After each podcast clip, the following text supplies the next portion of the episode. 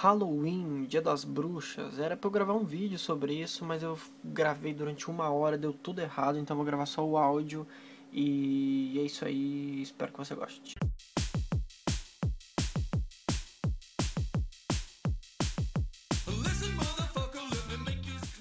Halloween também é Dia das Bruxas. O significado do Dia das Bruxas muda com o tempo, porque antigamente quando se falava em bruxa se imaginava uma feiticeira malvada que cozinhava crianças.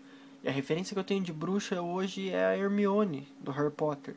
Quer dizer, antigamente o Halloween dava medo, mas hoje em dia dá tesão. Halloween pro Michel Temer é feriado religioso. Eu já fui em festa de Halloween maquiado e vestido de membro da banda Kiss, já fui de cartola para ser o Slash, mas agora eu sei que no Halloween você tem que se vestir de algo que cause terror.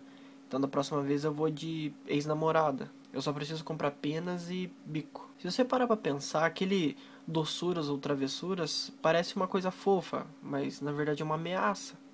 Porque em outras palavras a criança está dizendo: me dê doces, senão eu risco teu carro. Se for analisar, o Halloween não passa de um curso técnico para ser flanelinha. Se bem que seria bom se também desse para pagar flanelinha com bala, né, de revólver. Eu lembro que quando eu tinha uns 10 anos, eu saí com os amigos na noite de Halloween para pedir doce, igual fazem nos Estados Unidos. Aí cada um pediu uma vez, doçuras ou travessuras, tal. E eu me recusei a fazer isso porque eu tinha vergonha. Aí falaram: "Vai lá agora e volta com doce pra gente. Porque se você não voltar com doce, você não vai poder comer nenhum dos doces que a gente pegou até agora. Aí eu tive que ir. Na minha vez eu fui lá e bati na porta. E aí saiu uma mulher bem velha.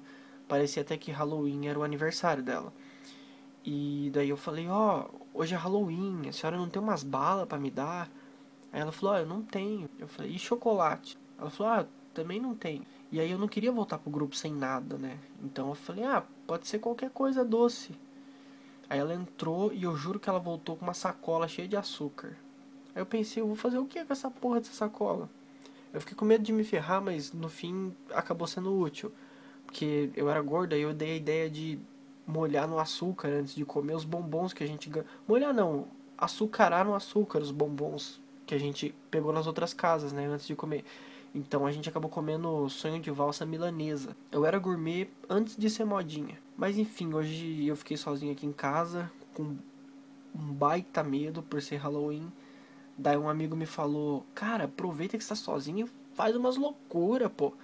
Aí eu segui o conselho dele e sabe qual foi a maior loucura que eu fiz. Eu coloquei ketchup no miojo.